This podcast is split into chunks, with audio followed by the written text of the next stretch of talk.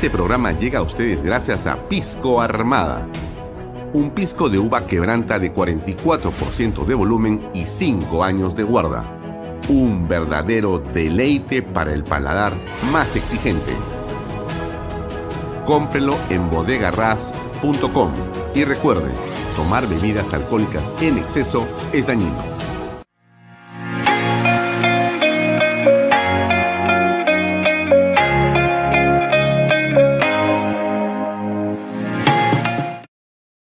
Cumple el sueño de tu casa propia en las Lomas de Yura. Paga desde 935 soles mensuales, con todos los servicios. Agua potable, luz eléctrica, pistas y veredas. Comunícate por WhatsApp con una de nuestras asesoras o visita nuestra página web gprperú.com. Tu familia e inversión cómodas y seguras en las lomas de Yura. ¿Qué tal amigos? ¿Cómo están? Muy buenas tardes. Gracias por acompañarnos. Bienvenidos a una nueva edición de Bahía Talks por Canal B, el canal del Bicentenario. Muy buenas tardes, son las seis y media en punto. Hoy es lunes 13 de febrero del 2023. Muchas cosas que comentarle. Este fin de semana ha sido un, eh, digamos, fin de semana eh, de luto cruento para todos los que seguimos las noticias y quienes estamos eh, mirando con atención y observando con atención el devenir eh, de los temas políticos nacionales. Eh, el ataque artero, cobarde, criminal de una célula de terroristas en el Braen, en la zona de Natividad, en el Cusco, trajo como consecuencia el asesinato de siete miembros de la Policía Nacional del Perú, dos miembros de la Comisaría de Natividad y cinco de la DINOVES que cayeron acribillados por el fuego de estos terroristas. Esto ocurrió el día sábado a las 9 y 45 de la mañana aproximadamente, según la información oficial. Desde aquí, por supuesto, nuestras condolencias, nuestro sentido pésame a los familiares de estos valerosos hombres que defienden y nos defienden a nosotros, los peruanos, y por supuesto a la familia policial también nuestras condolencias por lo ocurrido. Eh, sinceramente, un momento de luto nacional por estas bajas de estos siete miembros de la Policía Nacional del Perú. Honor y gloria a la Policía Nacional del Perú y por cierto también a la Fuerza Armada. Bien, nos puede seguir, como usted sabe, en nuestras redes sociales, las de canalb.pe, nos puede seguir eh, en las aplicaciones, tanto en iStore como en Google Play. Usted puede descargar las aplicaciones de manera que usted puede tener en su celular con un botón, haciendo un clic, este y todos los programas que transmitimos 24 horas al día. Puede seguir mis redes sociales, la de Alfonso Baella Herrera. Puede también seguir eh, a través de la página web de Canal B, canalb.pe. Usted puede encontrar ahí el botón de Canal B Live y ahí va a encontrar esta transmisión en este momento. Puede usted también seguir las noticias que tenemos diariamente, canal b.p. Ahí usted entra y va a ver una gran cantidad de notas que diariamente colocamos sobre el acontecer nacional. También nos puede seguir a través de eh, las páginas de Expreso, expreso.com.p, el diario Expreso también transmite nuestros contenidos en simultáneo por sus redes sociales. Usted nos puede seguir ahí también todos los días, por supuesto, con total libertad. Eh, también nos puede seguir a través de nuestras eh, diversas señales de cable que tenemos como convenios eh, a nivel nacional. En Lima estamos eh, con Best Cable en el canal 95. Usted va a poder encontrar toda la programación de Canal B, las 24 horas del día, este programa y todo lo que usted conoce de nuestra parrilla en repetición. Best Cable llega a las principales, digamos, zonas del norte de Lima, del sur de Lima y del este de Lima. Eh, y también llega por el norte hasta eh, Lambayeque, pasando por Trujillo La Libertad, por supuesto. Tenemos también Econocable, tenemos Cable Más que también llegan a zonas de Lima que están en las periferias de la ciudad y también llegan, por supuesto, a Huancavelica, a Purímac, Ayacucho, eh, Juliaca Puno. Em, también estamos en Arequipa, en Cusco y en Tinoca en Tacna. Y esperamos en los próximos eh, días terminar de eh, firmar un acuerdo con un importante medio de comunicación en Cusco, eh, donde transmitiremos en vivo y en directo, en señal abierta, nuestros contenidos y también a través de los cables. Así que, como usted ve, Canal B sigue en una expansión semanal y eso es producto y fruto básicamente del esfuerzo de usted. Algo hacemos aquí, un poquito, pero usted también hace mucho compartiendo los contenidos que nosotros tenemos. De hecho, nuestros programas cada vez llegan a más personas. Ya no son solamente las redes sociales, donde usted sabe que tenemos en total más o menos un millón de seguidores potenciales por la suma de las personas por cada red social. Pero este programa es solamente como un ejemplo. Vaya Talks está eh, teniendo entre, digamos, 60 eh, mil a 70 mil eh, personas alcanzadas por programa y un promedio entre 5 mil y 15 mil interacciones. Esto es en una semana, digamos, común y corriente, pero si, por ejemplo, ocurre algún hecho singular, estas alcances y estas interacciones se disparan, ¿no es cierto? Circunstancias en que podemos llegar hasta a un millón de eh, alcances y de cientos de, miles de interacciones, porque así, como usted se imagina, lo va marcando el devenir de la información. Nosotros simplemente le comentamos estas cifras para que tenga idea de la dimensión que tiene Canal B. También estamos en podcast. Si usted entra a la página web de eh, programas de eh, Canal B y va a la página de Vaya Talks, va a encontrar un botón que dice ahí podcast, que es audio solamente. Usted puede, mientras está corriendo, mientras camina, mientras se entrena o mientras está donde sea que esté, usted puede escuchar por audio Spotify o eh, cualquier otro eh, sistema de podcast de sonido de audio. Usted puede conectarse y ver las ediciones de Talks y de varios programas. Eso es algo que también les ofrecemos a todos los amigos que nos siguen. Así que bueno, comenzamos la semana con mucho entusiasmo. Saludamos a algunos de los amigos que están ya conectados con nosotros, como siempre. Edgardo Francisco, Freddy Salas Neira, muy buenas tardes, gracias por acompañarnos. También a Juan Carlos Sutor, que también estaba con Diana Seminario en el programa anterior. Eh, no sé si viste, eh, Juan Carlos, el programa de Fernando Sillonis, pero también estaba buenísimo. Eh, y hoy ya tenemos también a Pepe Mato, que nos tiene una entrevista muy especial. El día de hoy nos va a acompañar. Eh, Pepe Mato tiene una entrevista con Raúl Alta Torre. Así es.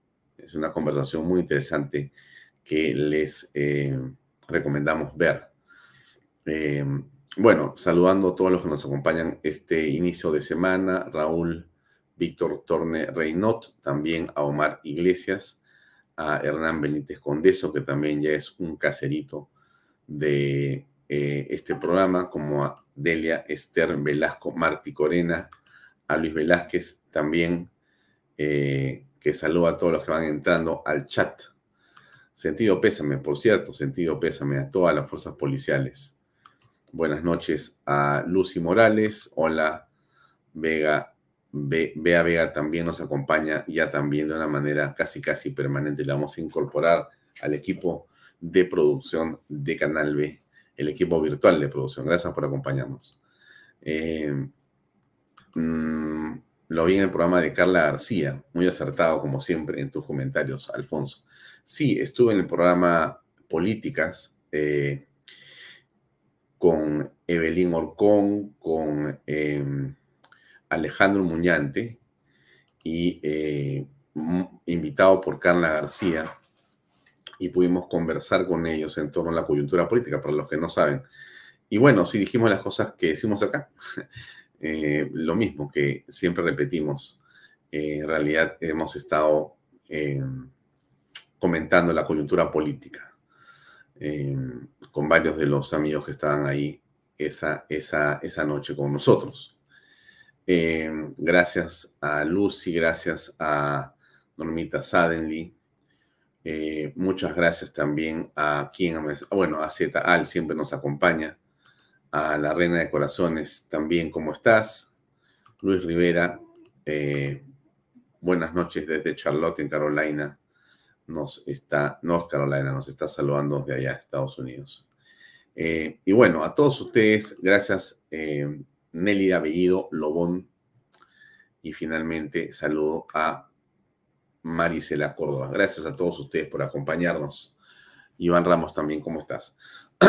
Bien, el día de hoy vamos a conversar eh, en la entrevista de las 7 de la noche con eh, Carlos Galvez. Como ustedes saben, Carlos Galvez eh, ha sido presidente de la Sociedad Nacional de Minería, Petróleo y Energía y también ha sido director de Confiep y es un hombre vinculado a la actividad minera toda su vida. Ya no está, digamos, eh, entiendo yo, en la actividad frenética del Día de la Minería, pero siempre está en el mundo ahora de la opinión, en el mundo de la reflexión, diríamos también. Y ha escrito un artículo muy interesante en las últimas horas en torno a la educación. Nosotros creemos que, como lo hemos dicho aquí también, y usted es testigo de excepción de este tipo de reflexiones que hacemos permanentemente con los invitados, eh, sin educación no hay futuro. Mucho de lo que pasa en el país, mucho de lo que nos eh, lamentamos sobre el estado en que la política está efecto de manera fundamental por la votación que tenemos sostenidamente los peruanos, acertada o equivocada, tiene que ver con la educación. La educación que está, eh, por cierto, cimentada en la familia, que tiene ahí una base eh, primigenia, primordial, fundamental, pero que pasa a los colegios, que pasa a las universidades y que eh, está en crisis. ¿no? Nosotros estamos analizando lo que pasa con el SUTEP, con el CONARE SUTEP y con el eh, FENATEP y con todas estas expresiones, digamos, de la manera como se congregan los profesores y los maestros. El nivel de, digamos, eh, nuestro profesorado del Magisterio Nacional es realmente un eh, nivel que nos da mucho, pero mucho por reflexionar y que nos apena sobremanera. Pero Castillo es un eh, ejemplo no excepcional, sino más bien, y tememos eh, que sea un, eh, digamos, espécimen eh, generalizado y que representa de muy mala manera, pero de, de, muy, de manera muy fidedigna, lo que es en realidad el Magisterio Nacional. Y no solamente es el caso del señor Pedro Castillo.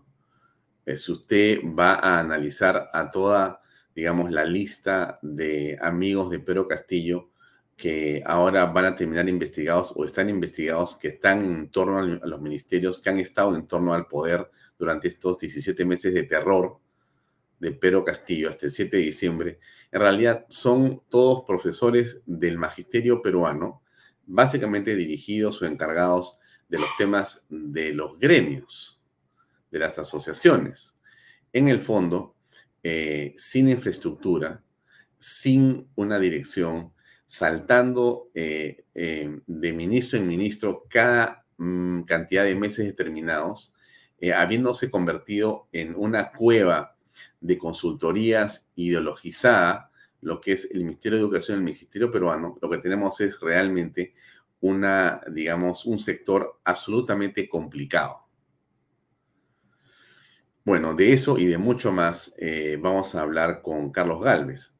Eh, fíjense ustedes cómo se puede eh, tener en el otro extremo a otros países donde la educación es la base del desarrollo, donde el conocimiento es aquello que se premia y se estimula, donde lo que se tiene en el fondo es una responsabilidad enorme por la formación de los niños, ¿no es cierto?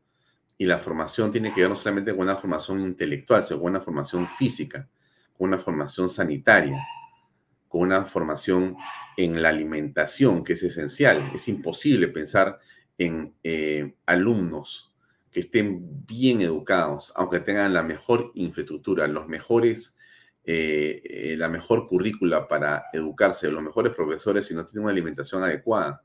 Y la alimentación pasa por los temas sanitarios, agua potable, desagüe, alimentación que cubra el mínimo de eh, requerimiento calórico en eh, carbohidratos, en proteínas, en calorías, para que esos cerebros de estos niños, entre los 0 y 5 años, como usted sabe, que son lo fundamental, estén nutridos de la manera correcta para que sean personas que puedan realizar, eh, digamos, la sinapsis y sus células puedan definir y sean pensadores críticos y permitan tomar decisiones correctas.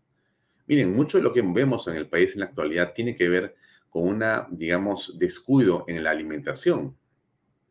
Es eh, fatal los niveles de razonamiento que encontramos. Y cuando usted, y, miren, no tiene que irse a ninguna provincia, usted tiene que ir al Congreso nomás. Usted en el Congreso va a encontrar eh, cada, eh, digamos, ejemplo de lo que le estoy diciendo de una manera realmente clamorosa. Usted encuentra congresistas que no saben lo que están hablando, que se refieren a temas en los que supuestamente son eruditos y están en la luna, que piden eh, asambleas constituyentes o cambios de articulados que no han leído, que no han entendido, cosas que no saben para qué sirven, pero se van por todos los medios y los medios de manera irresponsable le dan 15 minutos, media hora, en un canal, en un radio, en otro canal, sea en la abierta, sea en la cerrada, por cable, lo repiten todo el día, todo el sábado, todo el domingo, a esas personas. Entonces, eso en realidad es tremendo. Usted sabe perfectamente que si tú no te alimentas entre los 0 y 5 años, no has comido tu pejerrey, como decía mi madre, no has tomado tu leche, y como decía mi abuela, no has tomado tu sustancia de carne, ya no la vas a poder hacer después. A los seis años ya es muy tarde. Puedes comerte lo que sea y ya no hay posibilidad. Entonces es realmente de una situación eh, clamorosa comprender la importancia que tiene en todo esto la nutrición, la alimentación y las políticas ordenadas y los liderazgos sectoriales adecuados para que el país pueda remontar las crisis que se tienen y que no son amigos, como usted sabe, crisis eh, que tengan que ver eh, con eh, la falta de recursos. Lo hemos explicado en varios programas, lo hemos dicho aquí con economistas, lo repetimos permanentemente. Usted lo sabe porque lo lee, lo tenemos en el portal Canal B presente de manera clara en artículos y en comentarios que hemos hecho hasta el cansancio lo que sobra en nuestra patria hoy es dinero, es recursos. Lo que falta es gestión, lo que falta es administración, lo que falta es visión de país, una visión y un sueño que nadie logra poder, eh, digamos, sintetizar. Desde mi punto de vista, eh, el pensamiento más estructurado en todo esto lo tiene Rafael López Aliaga cuando dice país del primer mundo. Pero aún eso no se logra entender. Lo había dicho, pero Pablo Kuczynski en su momento, en la campaña del 2016. Él habló de que en una o dos generaciones podía tranquilamente tener un país y soñar con ser un país del primer mundo. ¿Qué cosa es un país del primer mundo?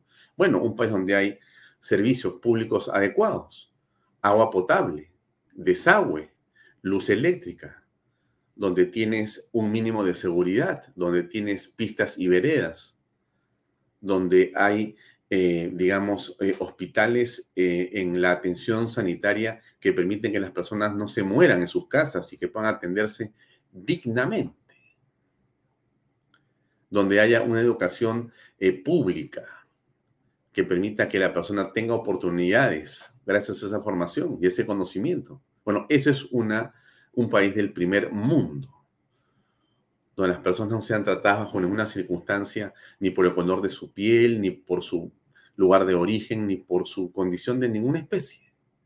Y eso es algo que el Perú puede hacer, pero que necesita un puñado de hombres y mujeres capaces de poder enfrentarse a los avatares de la corrupción en la gestión pública. Porque eso es básicamente uno de los temas que nos atormenta a nosotros. O sea, nos crea una situación de desgobierno impresionante.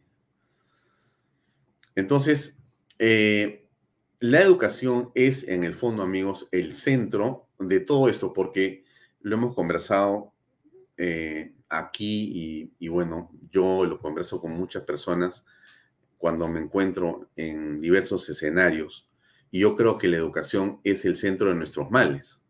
O sea, lo que estamos viendo nosotros aquí, yo le pido a usted siempre que de muchas formas usted sepa diferenciar las causas de los efectos, ¿no es cierto? Cuando usted vea un problema, yo siempre le digo, ¿ese problema que usted ve es el efecto de algo o es la causa? A veces creemos que el problema es la protesta. A veces creemos que el problema es el Congreso. A veces creemos que el problema es la política.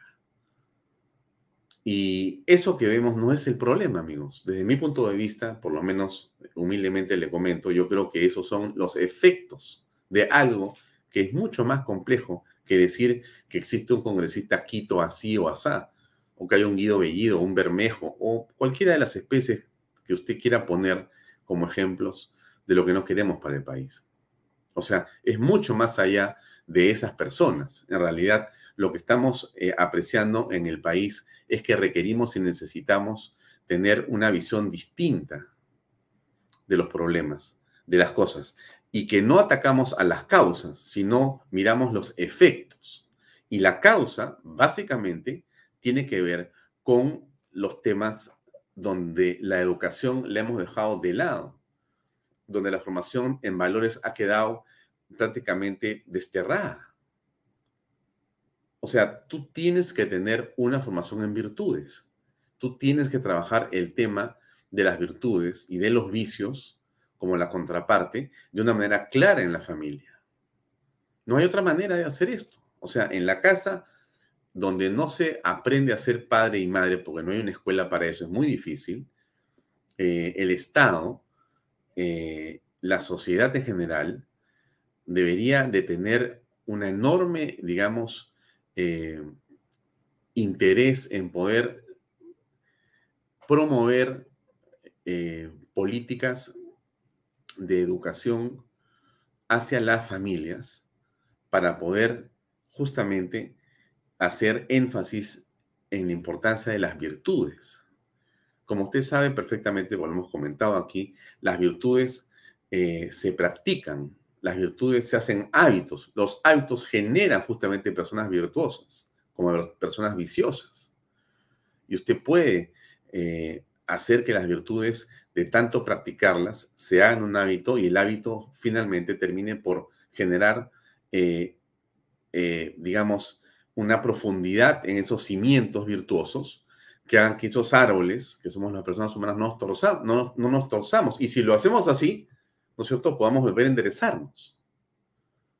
Entonces, pero eso es eh, producto de una educación que comienza por la casa y que después se proyecta desde la casa hacia los colegios, hacia las universidades.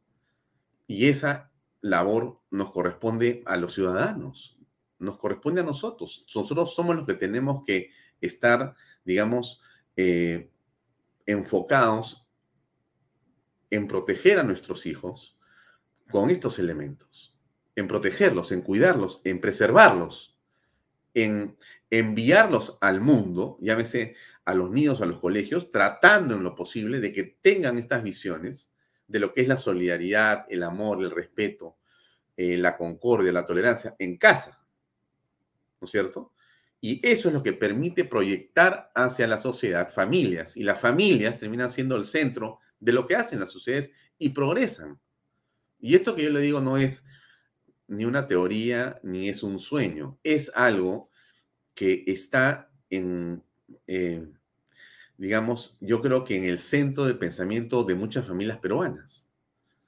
pero que por X razones las, las hemos ido dejando de lado, por razones diversas, porque hay pensamientos de otro tipo, porque te dicen que no es así, que no seas conservador, que el mundo ahora pasa por ser liberal, deja a tus hijos al Estado, olvídate estar educándolos, este, aquí lo que importa es la ideología de género, este, eso es lo más importante, eh, lo demás son tonterías, conservador, ultraderechista, facho y tontería y media. Y mucha gente se ha cobardado y se ha creído ese discurso. Y entonces, ¿por, ¿por, qué le digo esto? Porque mire, todo lo que nos ocurre en el país, todo esto que nos pasa, toda esta sensación por momentos de frustración, de peligro y de terror o temor en el país, por lo que ha ocurrido está ocurriendo, tiene que ver con las personas. No es el Estado. El Estado en sí mismo no está en crisis, amigos. No es el Congreso, no es la institucionalidad democrática, son las personas que forman las instituciones las que están en crisis. Y esa crisis no es propiamente de la persona, sino es el efecto de algo que viene de mucho más atrás. Entonces, entonces si conocemos el problema, y lo, conocemos por lo que yo le estoy contando a usted, yo no, yo estoy seguro que usted lo habla en su casa. Exactamente lo mismo. Ah, dicho así de paso, no me creo nada, porque lo que yo estoy discurriendo en este momento, yo le aseguro 100% que si yo lo invito a cualquiera de ustedes y lo siento en vez de mí, aquí ustedes van a decir lo mismo y mejor que yo. Estoy convencido, porque este tema no es un tema de ninguna especialidad. Nos corresponde a todos nosotros como peruanos porque estamos advirtiendo lo que ocurre. Alguien se refiere al TikTok. Por supuesto que el TikTok es un tema que merece nuestra atención no para pasarnos horas, sino para ver cómo evitamos pasarnos horas. Porque la cultura del TikTok no puede ser la que determine la relación que tenemos en la familia. O sea, ¿qué nos, qué nos sucede que en el mundo en el que se supone existe la mayor de los avances en comunicación, existe la mayor de las falencias en cuanto a la cercanía en los miembros de las familias. ¿Cómo es posible que en la era de la comunicación estemos también en la era de la incomunicación familiar? Más horas te pasas mirando TikTok que conversando con tu papá o con tu mamá o con tu hermano o con tu hermana. Y eso Alguien dirá, es que no tengo nada que conversar. Mira, quizá cuando no los tengas a tu lado, quizá en ese momento te des cuenta que pudiste haber dejado un poco el TikTok para darte cuenta que lo importante era justamente interactuar, conversar, reflexionar. Y eso es parte del problema que tenemos en el país. Usted sabe que el Perú es uno de los países que tiene mayor conectividad en las redes sociales. ¿Sabe eso? ¿No sabe acaso que somos las estrellas del Facebook, los peruanos? Aunque no lo crea usted. pues sí es, se lo digo, sí lo somos. O sea, somos las estrellas. La cantidad de minutos que los peruanos pasamos eh, en el mundo digital eh, supera a varios países en el mundo. Yo diría que a la mayoría. Entonces, estamos dejando eh, la educación de nuestros hijos en manos del contenido que aparece en el teléfono y que no tiene ningún control. Aquí no hay control. O sea, usted abra una cuenta en TikTok. Yo tengo una cuenta en TikTok, no pongo contenido en TikTok porque, no sé, no tengo tiempo, quizá algún día lo haga. Eh, y usted va a encontrar algunas cosas interesantísimas, ¿eh? pero también usted va a encontrar cosas que son malas o malísimas. Buenas, buenísimas, malas o malísimas. ¿Cómo es la vida, no? La vida tiene de todo, ¿no es cierto? Cosas agradables y cosas espantosas. Y TikTok es un poco la vida, pero hay una diferencia importante, mire. Y la diferencia es que usted en el mundo, en la vida, usted filtra, ¿no es cierto? Usted filtra, usted eh, con el criterio que le da la vida y los años, usted escoge dónde ir, con quién hablar, qué leer, qué ver, qué pensar, qué escuchar, qué ponerse, dónde tomarse un café, un té, qué pan comprar, quién es tu amigo, y haces un perfil de tu vida a partir de tus decisiones y tu libertad, ¿no es cierto? El problema es que TikTok no tiene necesariamente esa particularidad y más bien puede, digamos, ofrecerte cualquier cosa. Y si tú eres alguien que no tiene las cosas claras, o sea, no tienes, como se dice, bien amoblada tu cabeza, entonces te puede inducir a descarriarte. Porque, porque así son las cosas, pues comienzas a equivocarte. Crees que es A lo que es B, crees que es C lo que es D, crees que es blanco lo que es rojo y rojo lo que es blanco y te confundes. Y eres un ser humano, tampoco es que seas un genio o, una persona tonta, sino es así, pues porque la información viene con todo, hay hueso y carne, no sabes qué escoger. Entonces, todo esto se lo digo, amigos, porque nuestra crisis en el país, de alguna manera, tiene que ver con estas decisiones que surgen y comienzan en la familia, en el seno familiar. Y nos corresponde a nosotros, en primer lugar, tomar decisiones correctas, educar correctamente, estar al lado de la familia y tratar de discriminar o aprender a discriminar con los hijos y con la familia y hablar de estos temas, porque de esto además no se habla. Quizá usted no ha escuchado muchas conversaciones como las que yo le estoy teniendo ahora aquí. Este talks de Baella es un talks donde, o una conversación donde usted se está dando cuenta de esto que le parece que pasa, pero lo que no habla mucho, ¿no? Porque hay muchos papás que dicen, bueno, vamos a almorzar, pero apagan el teléfono. Vamos a desayunar, pero dejen el celular.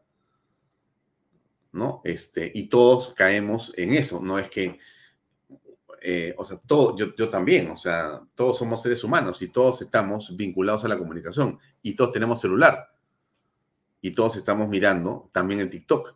Entonces, esto no es una culpa, es básicamente el análisis en realidad de las tareas que tenemos por delante.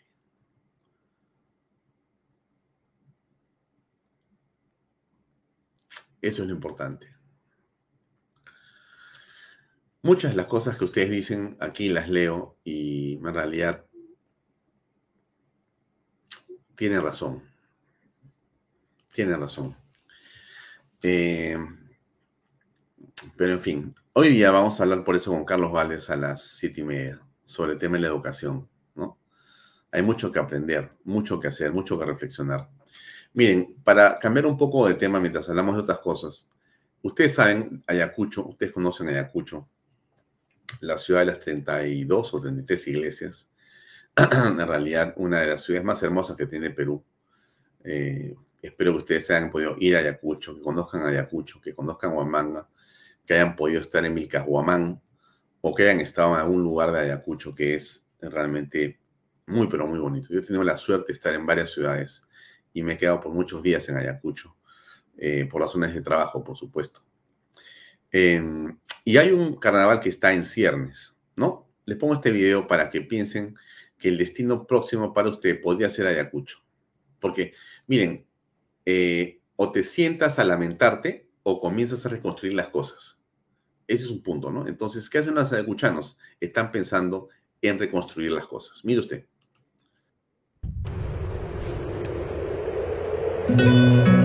Llegaron tiempos difíciles. El silencio se apoderó de las calles. Aprendimos y superamos juntos los problemas. Este año por fin nos reencontraremos. Nuestras tradiciones y el ritmo de la música nos unirá una vez más.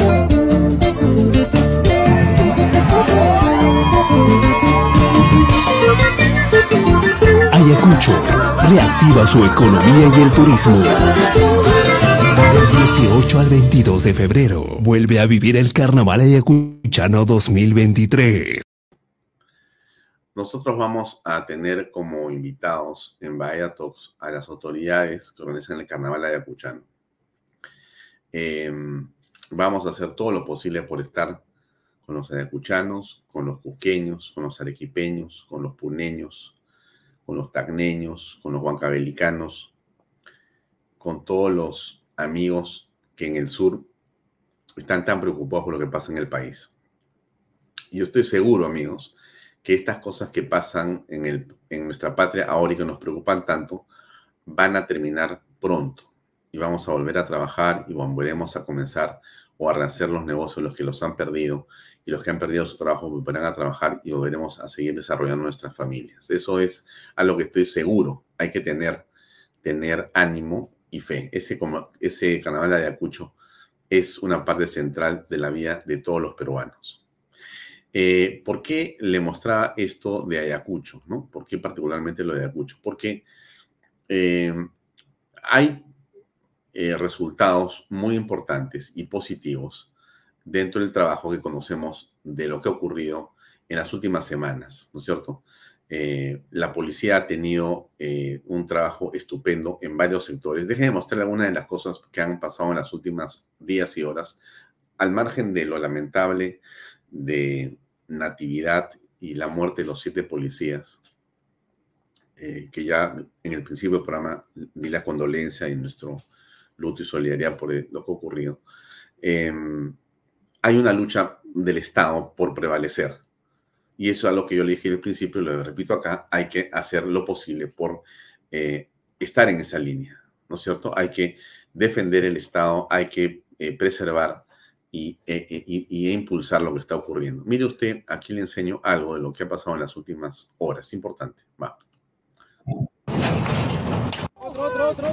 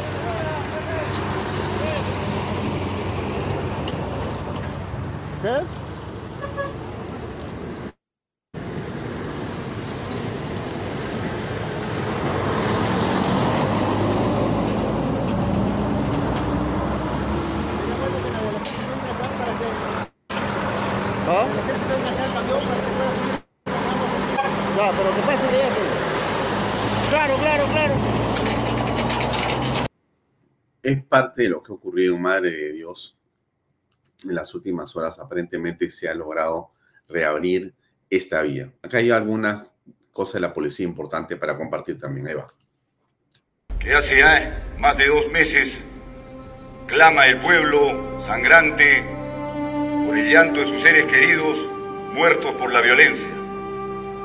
Y esa forma sangrante que el Perú sufre no es parte de un pequeño grupo de revoltosos que con la violencia quiere extremar medidas que la población no quiere.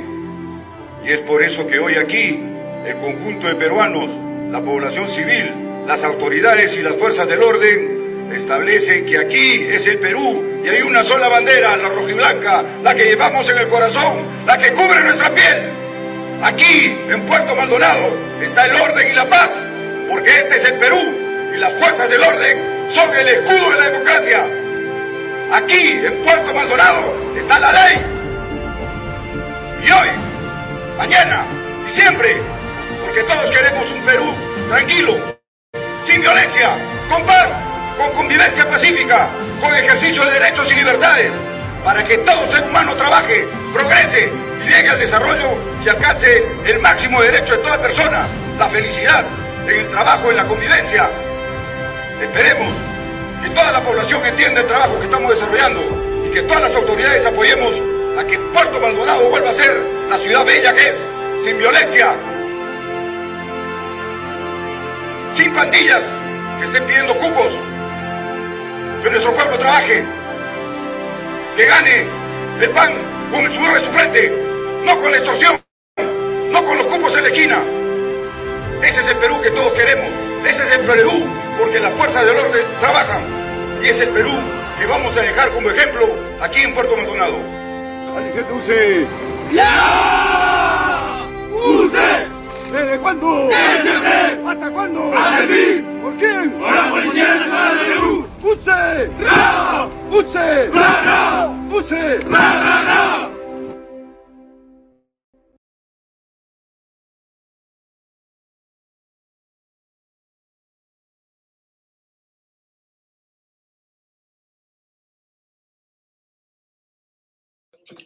Micrófono, por favor. Perdón. Creo que este es el sentimiento popular que está en el país extendido. Creo también que esta frase, eh, PNP o Policía Nacional del Perú, escudo de la democracia, de muchas formas está también eh, en la perspectiva de lo que hemos visto. Esos escudos eh, destruidos a pedradas y a palazos y con bombas eh, incendiarias y diversos tipos de artefactos, eh, de muchas maneras nos han defendido y nos están defendiendo de las hordas subversivas y terroristas. Y esto no es terruqueo, esto es la verdad. Miren ustedes esta imagen que les voy a poner que, y que muestra claramente de qué se trata. ¿A qué se enfrenta la policía?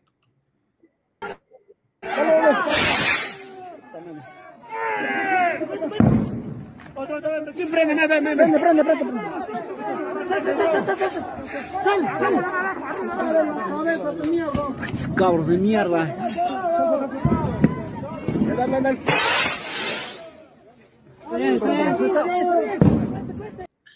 Obviamente esto no es, amigos, por supuesto, una fiesta patronal, ¿no? Esto es el deseo de asesinar a policías, porque uno de esos artefactos en la cabeza de un policía, en la cara de un policía, lo asesina, lo mata, simplemente. Y esto no es eh, protesta, esto es básicamente eh, un atentado terrorista. No sé quién estaba pidiendo que se inscribieran los movimientos terroristas para denominarlos así. Realmente es una torpeza increíble. Miren lo que hemos estado viendo en eh, la zona de Piura en las últimas horas, ¿no? Y vamos a escuchar después cómo se defiende la gente, cómo quiere defenderse. Mire.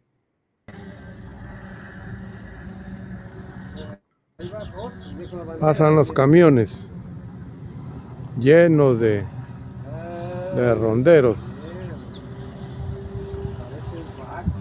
¿Mm?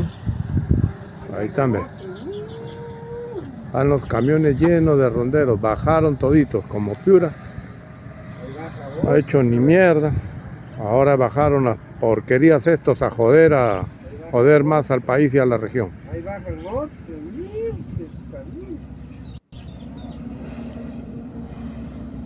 Ahí baja otra. ¿Dónde mierda salió tanta plata para mover a tanta gente? Ahí está, pues, los porquerías que defendían a Castillo, ahí está. Plata de la droga, del narcotráfico, del terrorismo, ahí está. Hmm. Sí, esto lo hemos visto y acá hay una respuesta de los ciudadanos, ¿no? Digo Piurano, estamos aquí en la carretera a Chulucana, Huancabamba, Yavaca, y estamos viendo que hay 600 revoltosos, 600 de estos financiados a sueldo, narcocomunistas, que quieren bloquear nuestras principales vías en Piura y sembrar el caos. Aquí los ciudadanos tenemos que dejar claras las cosas. Piura no es Puno. Aquí Piura se respeta. Nosotros queremos trabajar, queremos libre tránsito y no queremos gente revoltosa que venga a dañar propiedad privada y pública. Los piuranos tenemos el derecho a defender y los civiles vamos a defender a nuestras Fuerzas Armadas y Policía Nacional del Perú.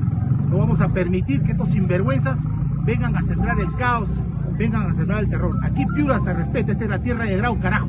Así que los piuranos vamos a saberle responder a estos señores y quieren marchar a la plaza de armas.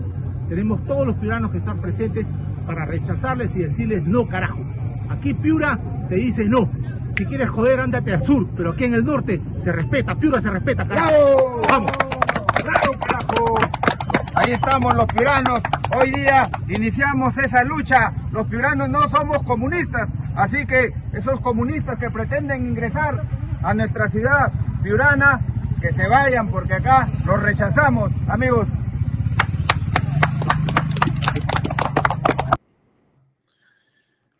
Así como estas personas, cada vez más peruanos están haciendo valer su derecho al trabajo, su derecho a poder transitar libremente por las vías nacionales. Están haciendo valer su derecho a vivir en libertad, que es lo que nos están queriendo arrebatar estos fascinerosos, estos subversivos, estos terroristas. Entonces, ojo con las lecciones que vienen del Callao, las que vienen ahora de Piura y las que vienen de diferentes partes del Perú. Hemos mostrado el, el carnaval cajamarquino, perdón, ayacuchano.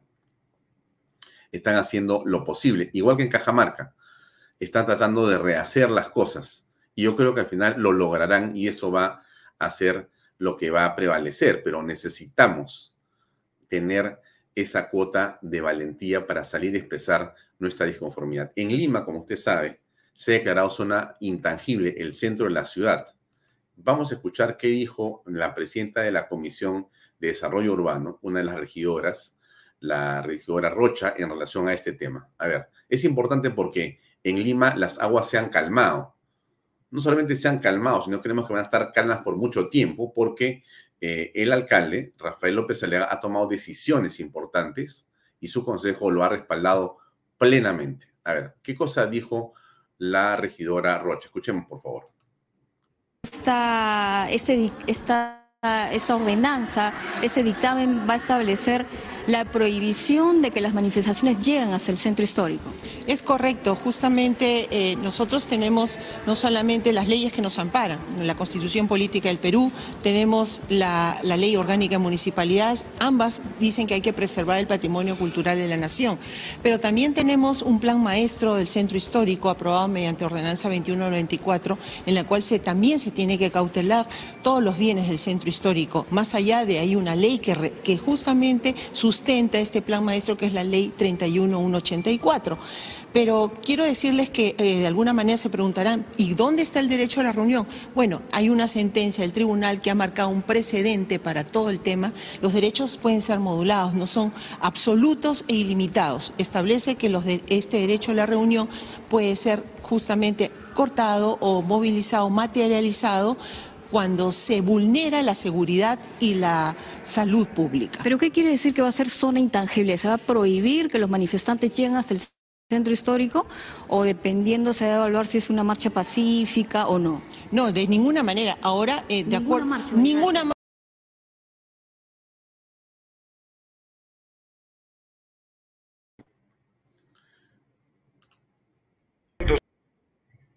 se cortó la imagen, la señal. Vamos a ponerla otra vez. Me parece que...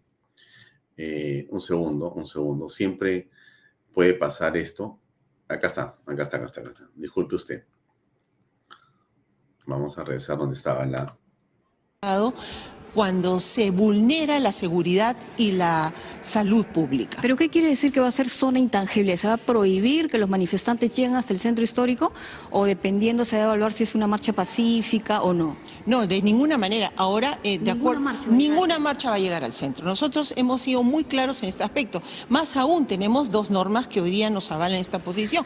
De, de luego, las normas de constitución y leyes orgánicas. Estamos en estado de emergencia, estamos en, en emergencia sanitaria sanitaria, pero quiero añadir a esto, ustedes han sido testigos de todos los actos vandálicos en los cuales se han destruido todo el mobiliario de la, de la municipalidad que hoy está protegido como, y catalogado como patrimonio cultural de la humanidad. ¿Cómo se va a evitar de que las manifestaciones lleguen al centro de Lima? ¿Qué acciones se va a tomar? Definitivamente, dentro del acuerdo de consejo se está eh, primero acudiendo a la Procuraduría Pública Municipal o sea, cualquier acto de esta naturaleza, el agraviado es la municipalidad y por lo tanto ella tiene que apersonarse y de alguna manera tiene que seguir el proceso de la acción penal contra los que resultaran responsables. ¿Desde cuándo se va a ejecutar esta medida? Desde, desde el día siguiente de la publicación del acuerdo de consejo. Se está notificando no solamente a todos los funcionarios para que hagan cumplimiento a estas funciones, que son la gerencia de desarrollo urbano, la gerencia de movilidad urbana, la Gerencia de Desarrollo Económico,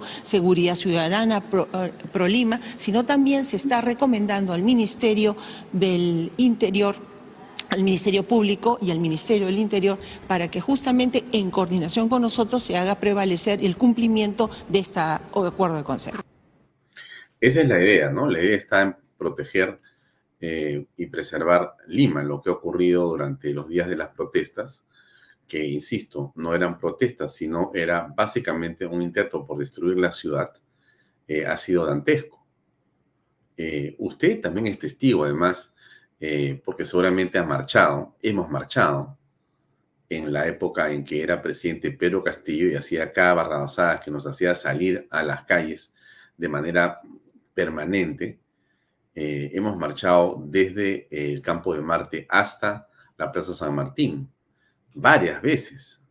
Usted es testigo de excepción de eso. Ha estado seguramente en las marchas también. Quizá nos hayamos saludado con algunos de los que están viendo el programa a esta hora y usted ha visto que eran eh, personas de la tercera edad, eh, madres con sus hijos, niños en brazos, en coches, jóvenes, adultos de diferentes partidos políticos, todos con sus camisetas de Perú o con lo que tuvieran, con sus banderas, en un ambiente de paz y de tranquilidad, indignados, molestos, cansados por la corrupción, pero al mismo tiempo entusiastas con lo que estaban haciendo, que era expresar una protesta firme, pero pacífica, donde, como yo he dicho y usted lo ha visto también, no se perdía ni un celular, donde no había ninguna agresión de ninguna especie contra ningún policía, donde no se pisaba una, una flor de cualquier jardinera que había entre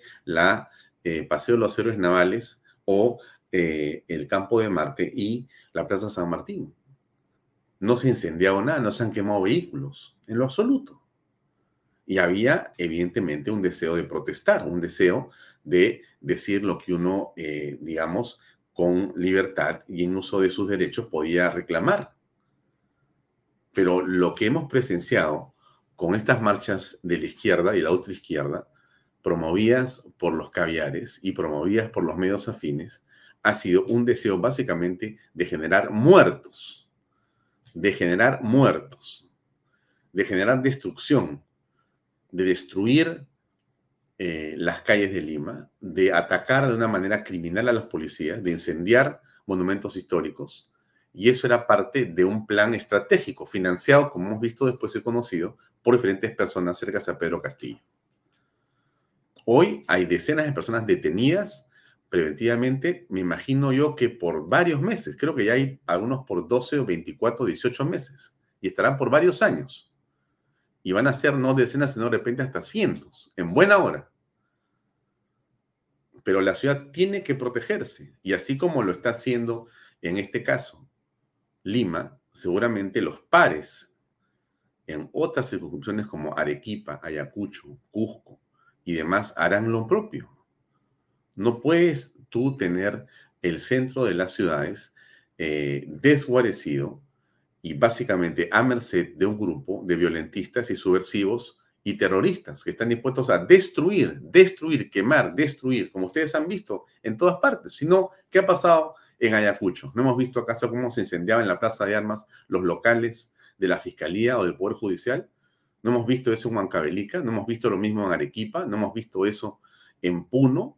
de una manera realmente tristísima. No hemos visto en Arequipa cómo se quemaban locales de empresas privadas que lo único que hacían eran producir alimentos para las personas de menores, digamos, condiciones económicas. No hemos visto cómo se ha destruido compañías mineras que no hacen sino producir al final de cuentas dinero para las propias regiones que éstas rechazan y devuelven.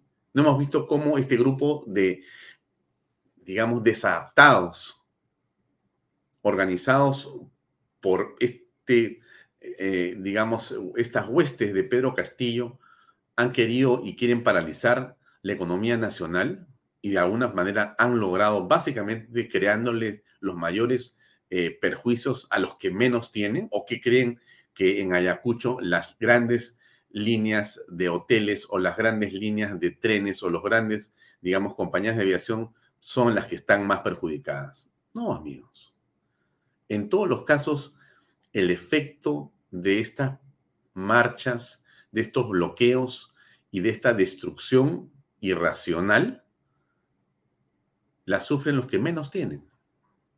Los que menos tienen están absolutamente, digamos, con la soga al cuello. Escuche usted.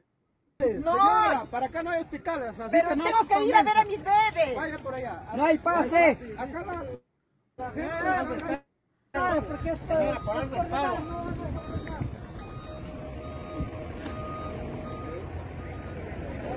Señora, estamos en vivo. ¿A dónde se dirige usted? Acá vive hogar, mi estimado joven. Ahí he dejado a mis bebés solos. Y qué lástima, qué lástima que esta gente ignorante no saben, están como dice usados. Es- Puede ser, puede ser, por supuesto. Porque mire, ve, hay un trailer que como no conoce la ruta, se ha metido para allá adentro, se ha metido. Y por sacarlo, entonces ahí ha habido demora. Si no, hubiéramos pasado temprano. En todo caso, ¿qué, ¿cuál sería su mensaje? Pues en todo caso a los manifestantes y también a las autoridades, ¿no? Bueno, las autoridades aquí en el norte desgraciadamente son incompetentes. Eh, todos tiran para su molino. Tienen ellos causas justas, perfecto, pero no es la manera correcta. Y desgraciadamente nosotros nos vemos perjudicados. ¿Se da cuenta? Entonces, al vernos perjudicados, ¿qué es lo que pasa? Ellos con el cuento que tienen, como dice la... ¿Qué pasa? ¿Qué pasa? ¿Por qué está grabando? Ustedes que tienen la razón, ellos como tienen la razón, en su mano pueden hacer muchas cosas. ¿Ah? No tenemos armas. Por e- Para eh, que usted diga la... Bien, bueno, vamos, vamos a escuchar ahora, vamos a escuchar ahora la opinión de los eh, dirigentes ronderiles que también ellos Señores, este, Para que quieren ustedes manifestarse. digan, ustedes tienen la razón en su mano, nosotros no tenemos armas. Por Bueno, a ese caballero, qué bueno que lo hemos congelado para que lo vea bien la fiscalía y le pregunte exactamente qué hacía en este lugar. Pero cómo somos en el Perú, ¿no? Y le muestro la última imagen antes de pasar a conversar con Carlos Galvez, que es algo que se opone completamente a esto que hemos visto, que tiene que ver con otros ciudadanos que en uso de su libertad deciden más bien hacer lo que les enseño a continuación. Mire.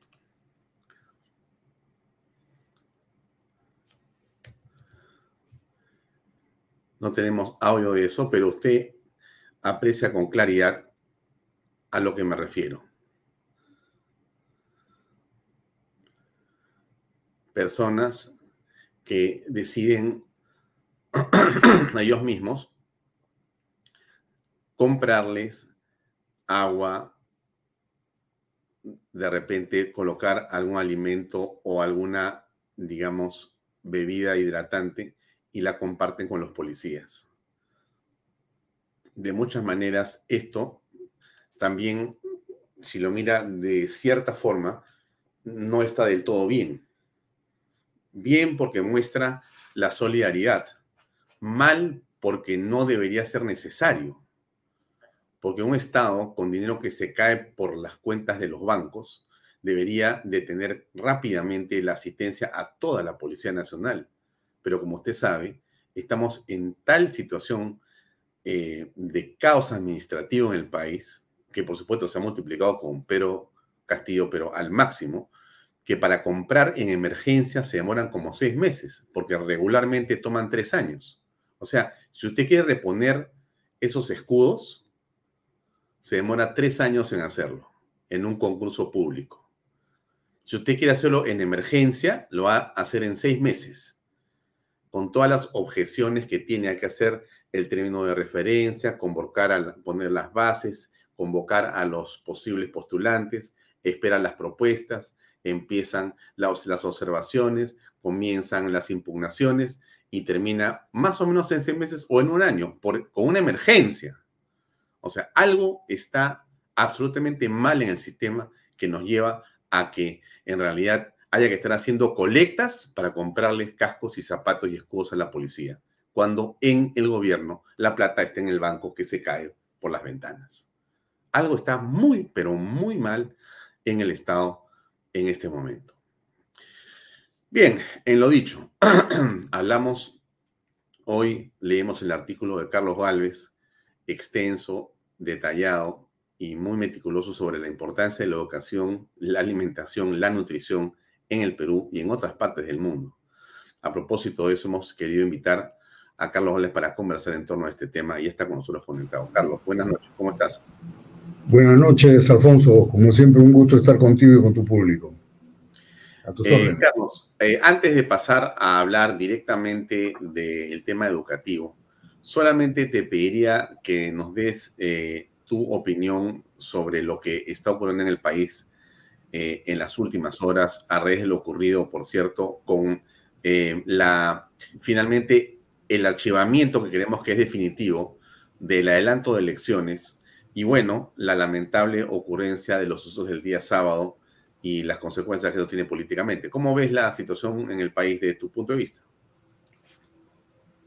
Aspiro a que no exista el archivamiento definitivo del adelanto de las elecciones, porque ciertamente el Perú no puede mantenerse con este régimen de gobierno que no toma decisiones si la señora Boluarte estuviese tomando decisiones y teniendo el control de lo que ocurre en el país, la cosa sería distinta.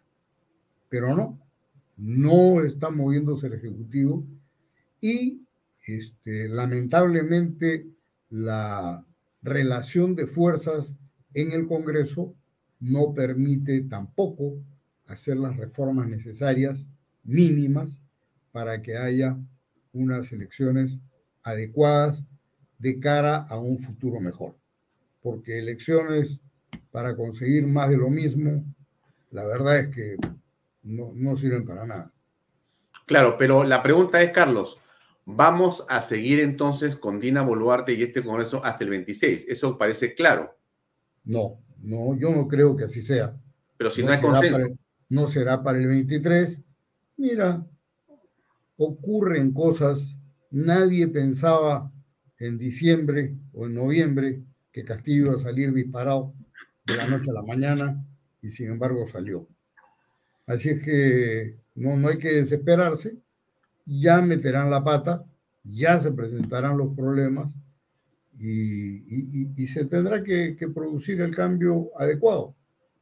En realidad, un error garrafal haber anulado la votación que se tenía para abril del 24 con 93 votos, que era un ancla a la que debieron haberse sujetado y de allí tirar para adelante.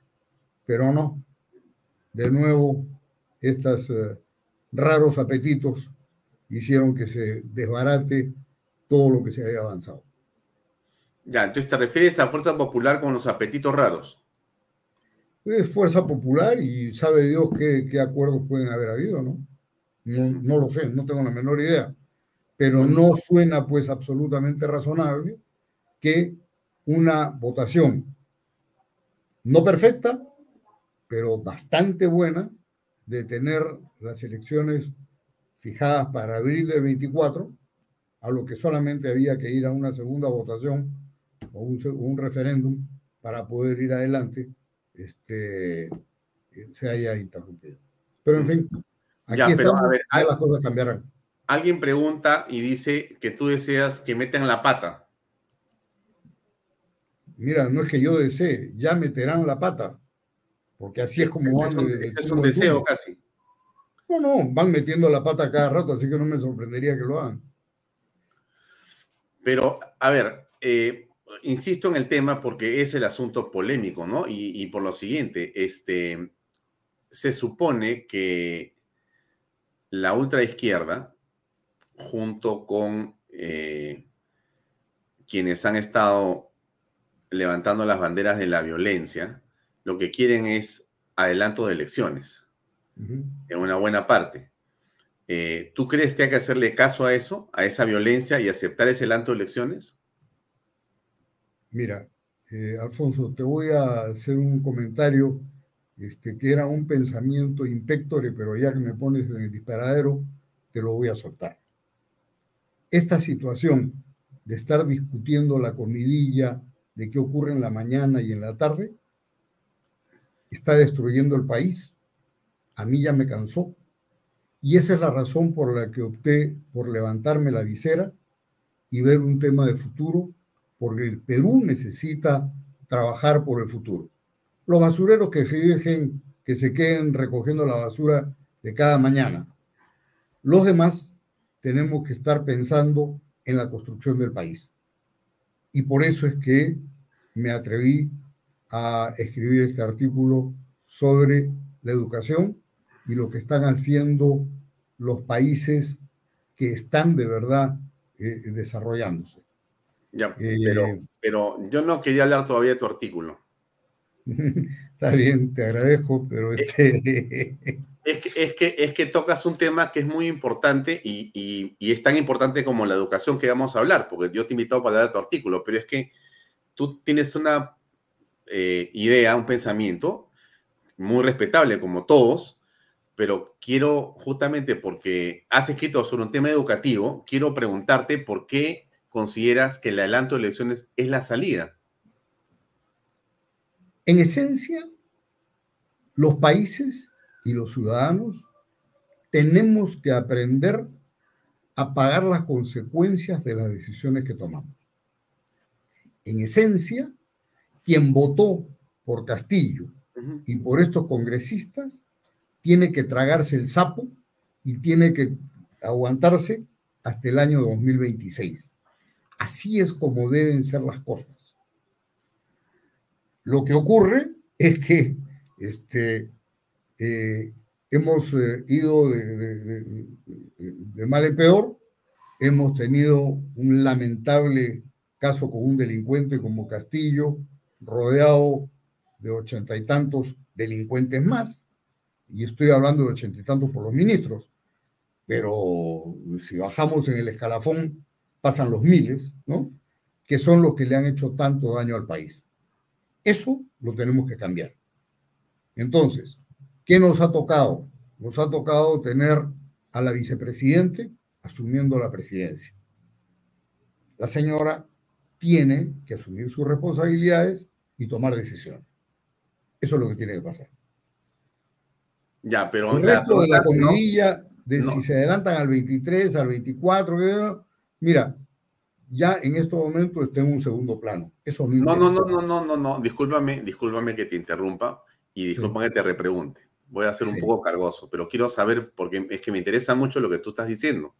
Y déjame preguntarte de la siguiente forma. Mira, completamente de acuerdo con lo que tú señalas, en el sentido que el pueblo peruano votó, no importa si acertada o equivocadamente, pero votó de una manera, inclusive muchos pensamos que esa elección ha tenido mucho de oscuro, pero la hemos aceptado. Y ya, o sea, ya estamos acá, la gente votó por Castillo, por ese Congreso, y hay que aprender a comerse los sapos, como tú dices.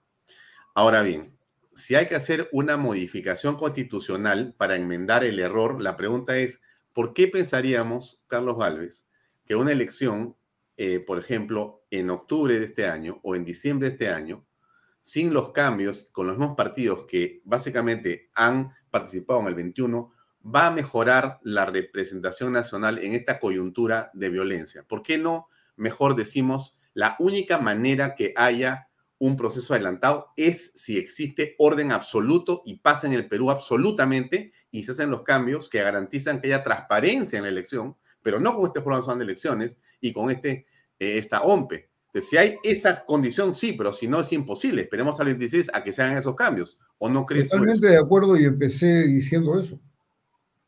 Empecé diciendo eso precisamente, ¿no? Pero en fin, ya. hay tanta turbulencia que en realidad cuando te está revolcando la ola, es poco lo que puedes hacer. Así que mejor es levantarse la visera y mirar para adelante. Muy bien, bien, bien. Entonces estamos totalmente de acuerdo. Vamos al artículo que es lo central. Entonces, la educación, en la perspectiva de lo que has escrito, tiene, digamos, eh, un espacio enorme en el país para que sea el punto de inflexión, pero al mismo tiempo es el problema y al mismo tiempo puede ser la solución. A ver, explícanos por favor tu punto de vista. Fíjate, eh, me preocupa desde hace mucho tiempo el tema educativo y por eso es que recurrí a un libro que es eh, escrito por Andrés Oppenheimer, Basta de Historias, que les recomiendo lo lean, porque es magnífico, muy detallado y, y muy preciso, además muy inspirador. Con ese, en ese libro se revisa las historias reales de corto plazo, o sea, recientes, de China, de la India, de Corea del Sur, de Singapur, de Finlandia, de Israel, de Japón. Todos los países que te estoy mencionando, todos son exitosos. ¿Qué hacen ellos? Pues estrictamente lo opuesto de lo que se hace en el Perú. Y vamos a, pasar revista a algunas de las cosas. La primera cosa es que este, toman eh, algunas tareas iniciales. Lo primero es preocuparse de la alimentación, de la nutrición de la madre gestante, cosa que debiéramos estar haciendo en el Perú desde ahora. En segundo lugar, la alimentación y control de anemia de los niños, porque durante sus primeros tres años de vida es que se desarrolla su cerebro y lo que no se desarrolla ahí no se logrará jamás. Para en tercera etapa, o en simultáneo, es otro factor, es eh, una enseñanza preescolar, estimulación temprana, teniendo en cuenta que en esa etapa de los primeros tres o cinco años, el cerebro de los niños es como una esponja. En ese momento absorben todo el conocimiento, gran cantidad de conocimiento y vivencias. Lo que no aprendan allí, probablemente les será muy difícil aprenderlo después. Tú antes, o cuando empezabas el programa, hablabas precisamente de los hábitos que se generan o que generan condiciones virtuosas o viciosas. Yo los invito a ver en todos estos países que he mencionado, Japón por decir uno, los niñitos de dos o tres años tienen claros sus hábitos desarrollados desde su hogar y van al colegio y los adultos los respetan pero escrupulosamente y tienen un ambiente especial en el que se manejan y desde allí van desarrollando estos hábitos positivos de estar en un lugar ordenado, de tener disciplina, de respeto al adulto, de limpieza, de, alimentarse solos, de lavar su plato, de tener todos esos hábitos se los van inculcando desde niños. En el Perú no tenemos ni alimentación adecuada de la madre gestante, tenemos en Puno más de 70% de anemia infantil y el promedio hoy en día está en 40% a nivel nacional, pero hemos tenido como nada 50, 55% de anemia infantil. No hay estimulación temprana, los niños están este, abandonados, no hay eh, generación de hábitos positivos sino más bien negativos. Por eso es que vemos la calle que vemos hoy en día y los resultados son este, muy malos. Otro elemento. En los países que he mencionado, para acceder al estudio, a la universidad, para estudiar educación, tienes que haber obtenido el 10% más alto de notas para el examen de ingreso. Para ser profesor de aula, tienes que, de primaria, no solamente debes tener la licenciatura, debes tener maestría. Aquí en el Perú, ¿quiénes estudian educación? Los que no pudieron entrar a ninguna otra facultad. Y entonces, claro, mira tú la diferencia.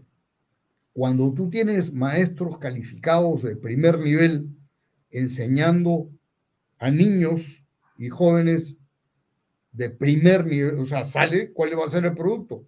Va a ser un producto extraordinario. En cambio, les entregamos niños malnutridos, de madres malnutridas, este, con anemia, eh, sin ningún hábito positivo y se los entregamos a quienes? A castillos, ¿no? Entre comillas, a castillos, a tipejos como esos que no son capaces de siquiera transmitir buenos hábitos, por no decir enseñarles a hablar. ¿Cuál es la otra condición que es importante? Importantísima. Mira tú, en China, los escolares desde tercero de primaria están hablando inglés. En la India, desde el primer grado, hablan inglés y su educación es en inglés. O sea, no solamente tienen cursos de inglés, sino los educan en inglés. Y estoy hablándote de los colegios estatales, de los colegios públicos. Eso es fundamental. ¿Por qué? Bueno, otro tanto ocurre en Finlandia, qué sé yo. En Finlandia, por ejemplo, hay algo que me, me interesó muchísimo como información. Ellos lo que han hecho es no traducen ni siquiera los dibujos animados que traen para transmitir por televisión a los niños al finlandés, sino se los ponen a los niños en inglés. Entonces, un niño que está, está aprendiendo a, hablar con uno o dos años está viendo dibujos animados, está escuchando inglés, está hablando inglés. Por eso es que en Finlandia habla inglés perfecto y hasta sin acento. Esto mismo se replica ciertamente en Corea del Sur, en fin. Eh, otra condición fundamental, que también es este, común desde Singapur, China, India, tiene muy claramente en la mente que la internacionalización es fundamental, la globalización es fundamental. Entonces, se fomenta que los niños de primaria tengan cuando menos un viaje con una visita guiada internacional a algún país del primer mundo para que vean cómo funcionan las cosas, para que no tengan shocks culturales, sino que vean cómo es la disciplina de otros países, se encuentren con este, desarrollos tecnológicos y cosas que se ven desde cómo funcionan los trenes, cómo es el, tránsito, eh, cómo funcionan los edificios y los ascensores y qué sé yo, simplemente tener vivencias. Porque ya en secundaria y en la universidad van a tener que hacer cursos en el extranjero. Otro tema que es fundamental e interesantísimo. En China tienes más de 140 universidades entre americanas y europeas que dictan cursos con, o sea, que dictan cursos este, regulares con los profesores nativos de los países de origen de la universidad, les dan exactamente los mismos grados y títulos que Harvard, Stanford, Wharton, lo que fuere, y este, y entonces eh, eh, están en, en, permanente competencia. En, estas, en estos países, China, India, Corea del Sur, Singapur, Finlandia, este, los rectores de las universidades son seleccionados por concurso internacional. Anda, dile pues acá a un profesor que va para ser rector tiene que someterse a un concurso internacional. O competir con uno de los buenos este, eh, candidatos a rectores internacionales, americanos, ingleses, franceses, alemanes o lo que fuere. Eso hace un cambio notable, porque también estos países van a someter sus universidades y las que están con ellos cada tres años a una evaluación también de un comité seleccionado internacionalmente de gente de primer nivel, tú comprenderás que ahí no hay jueguitos como Sunedu ni tontería de esas. Eso este, funciona y es a donde tenemos que apuntar. Si nosotros queremos dejar cucharas por calles y plazas a congresistas que no saben ni limpiarse la nariz, que, hay, que no podemos seguir siendo primarios portadores y que tenemos que crear valor agregado. Bueno, pues vamos a crear valor agregado. Entonces vamos a desarrollar cerebros y así podremos ponernos a tono con el futuro y poder trabajar. Mm. Esto este, es clarísimo que nosotros estamos haciendo estrictamente lo contrario. No estamos este, preocupándonos de cómo hacer. ¿Qué, salidas tendríamos? Algo parecido a lo, bueno, lo, primero y lo más elemental, sí. La nutrición de la madre gestante, sí. Eliminar la anemia, la anemia infantil y sí, la estimulación temprana y la educación inicial. Esa es una inversión que reditúa más que muchas, que muchas universidades este, con grandes requerimientos. Mm. Pero ¿qué cosa es lo que debemos de hacer en los colegios? En los colegios tenemos que darle cabida a profesionales de ingeniería, medicina, biología, tecnología de información, comunicaciones, para que sean profesores. No puede ser que un sindicato de gente que ha salido solamente de universidades mediocres tenga el control del 100% de la educación. Eso no puede ser. Para ser un buen profesor no solamente tienes que conocer la materia, tienes que ser un apasionado de la materia que vas a enseñar y tienes que saber comunicarla. Te vuelvo a poner el ejemplo. Castillo no era capaz siquiera de comunicar lo que quería, menos iba a poder comunicar, qué sé yo, una clase de física, de química o de lenguaje. Nada, ni historia, nada. Y entonces, sí tenemos, yo recuerdo en mi tiempo por lo menos, mi profesor de anatomía era un médico. Y profesores de matemáticas eran ingenieros y debiéramos estar aprovechando precisamente de toda esa fuerza profesional que tenemos para fomentar además la ingeniería. Otra cosa adicional, que es un dato curioso y que lo pongo precisamente al final de mi artículo. En la China, y este libro ha sido escrito en el año 2010, ese año ingresó a la universidad, las universidades chinas 1.242.000 estudiantes de ingeniería. Junto con ellos entraron 16.000 estudiantes de historia y 1.500 estudiantes de filosofía. Pregunta tú en el Perú cómo son las proporciones. Exactamente al revés. Exactamente al revés. Exactamente al revés. Mm. Todo jarabe de lengua, los que no quieren ser abogados, jurisconsultos o manchapapeles, serán maestros, ¿no es cierto? Y, este, ¿y cuántos tendrás este, estudiando ciencias e ingeniería? Probablemente ni el 10%. Ni el 10%. Poquitísimo.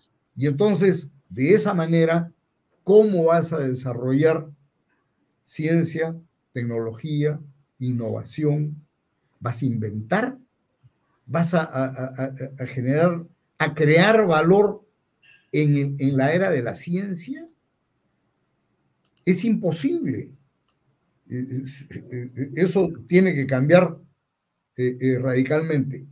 Y finalmente, una de las cosas que es fundamental, que en cualquiera de estos países que he mencionado, y repito, China, India, Corea del Sur, Singapur, Finlandia, Israel, Japón, a ninguno en su sano juicio se le ocurre que todos tienen que entrar a la universidad como la estupidez que decían durante el gobierno de Castillo. A nadie en su sano juicio se le ocurre pensar eso.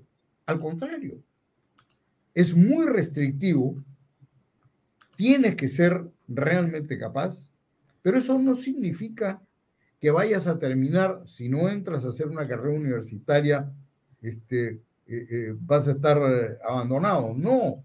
Mm. Lo que van a hacer es, te van a canalizar a tecnología, que es precisamente lo que ellos dicen es manos que piensan. Desarrollan tecnólogos que compiten perfectamente con profesionales universitarios en el desarrollo de nuevos inventos e incluso desarrollan patentes o en combinación con los que están estudiando ciencias y ingeniería en la universidad o compiten con ellos. Eso es una manera completamente distinta. Y finalmente, los que no son ni universitarios ni tecnólogos, les dan unas carreras técnicas que pasan por mecánica automotriz, electricidad, carpintería, peluquería, masajista, lo que tú quieras. Pero todo eso está además preservando y cuidando muy bien la moral. Esa gente no puede estar este, tirada eh, eh, de, cualquier manera como si fuera este, residuos de la sociedad. No, están muy bien instalados en unos institutos modernos donde la autoestima es elevada, tienen en estos mismos, el que esté estudiando peluquería o cosmetología, tiene, mientras está haciendo sus prácticas, gente que va precisamente y paga tarifas módicas porque le corten el pelo, porque le dan este, masajes o lo que fuere, y hay un anfiteatro en que los eh, demás alumnos están viendo cómo se hace y ahí se les va diciendo, se les va enseñando. Y entonces, todo el mundo tiene una capacitación adecuada porque no todo el mundo tiene por qué ser un científico ingeniero, pero lo que hay que generar es esa vocación. No solamente porque les enseñas desde niños, sino porque les generas pasión por lo que estudian, con profesores que son apasionados por lo que saben y entonces van a poder tener la capacidad de transmitir con gusto a sus alumnos, pues no hay nada más aburrido que te pongan a, que te enseñen una clase de números imaginarios y tú no entiendas ni siquiera lo que está pasando. ¿No es cierto? Eso te lo tienen que enseñar bien alguien que esté apasionado por el tema. Entonces, allí tenemos un giro que dar que lo tenemos que empezar hoy, no mañana hoy mm. y que nos tomará 30, 40 años. Lo que pasa es que ningún político le interesa un programa de 30 o 40 años, porque claro, eso no lo va a ver nadie en el corto plazo. Y además, que esa es la otra cosa que se tiene que trabajar, tiene que haber acuerdo político entre los partidos para que un programa de esa naturaleza no sea cambiado cada que cambie un gobierno. Imagínate, hemos comenzado hablando que si dura hasta el 2026 o el 2023 o el 2024, con esa incertidumbre y las que hemos tenido en los últimos 6, 7 años, cambiando los programas educativos, la visión del país, eh, no vas a ningún lado, no avanzas. Y esa es la razón por la que el Perú, en lugar de crecer como venía creciendo, mm. se está destruyendo y estamos empezando a retroceder. Entonces, lo que tenemos que hacer es ponerle restricciones de acceso a la política a cualquier animal. Tú no puedes permitir que vaya a dirigir los destinos de nuestro principal activo, que son los niños y los jóvenes, alguien que no tiene idea de lo que está hablando. Ahí escuchaba un congresista que quería que Sedapal se ponga a competir con agua este, mineral tiene la más pálida idea de lo que está hablando. Hay un congresista, Quito me parece que es, este, discutiendo educación, que toda la educación tiene que ser pública y que no importa que, que tengas plata, este, no debe de pagar todo, el mundo tiene que estar aplanado. Y entonces yo comenzaba precisamente mi artículo haciendo la reflexión. Hay dos maneras de igualar la sociedad. Una es la que usan los populistas, comunistas, sin imaginación, mediante dictaduras comunistas, que son eh, aquellas que igualas hacia abajo, aplanando desde la educación. Y claro, todos son iguales, menos la cúpula gobernante, ¿no? Siempre. Y la otra es mediante la educación, con la que los ciudadanos salen del atraso, reducen las desigualdades en la medida de nuestros mejores deseos y a base de conocimiento y creación de valor. Y eso es lo que tenemos que trabajar con todo ello. Muy bien, Carlos, las 8 de la noche. Te agradezco mucho por tu tiempo. Estupenda toda tu explicación. Estoy seguro que a nuestros amigos y a los que van a ver después este programa le va a parecer también sustancial y trascendente. Gracias por acompañarnos esta noche, como siempre. Muy Un gusto, Alfonso. Gracias por la invitación. Muy buenas noches. Buenas noches. Bien, amigos, era Carlos Galvez, hizo una estupenda explicación de un artículo que escribió el día de hoy y bueno, estoy seguro que les va a servir a ustedes para la reflexión sobre la importancia y trascendencia de la educación. Gracias por acompañarnos. Mañana estamos con ustedes a las seis y media en punto en otra edición de Vaya Talks por Canal el canal del Bicentenario. Gracias y muy buenas noches. Este programa llega a ustedes gracias a Pisco Armada. Un pisco de uva quebranta de 44% de volumen y 5 años de guarda. Un verdadero deleite para el paladar más exigente. Cómprelo en bodegarras.com y recuerde, tomar bebidas alcohólicas en exceso es dañino.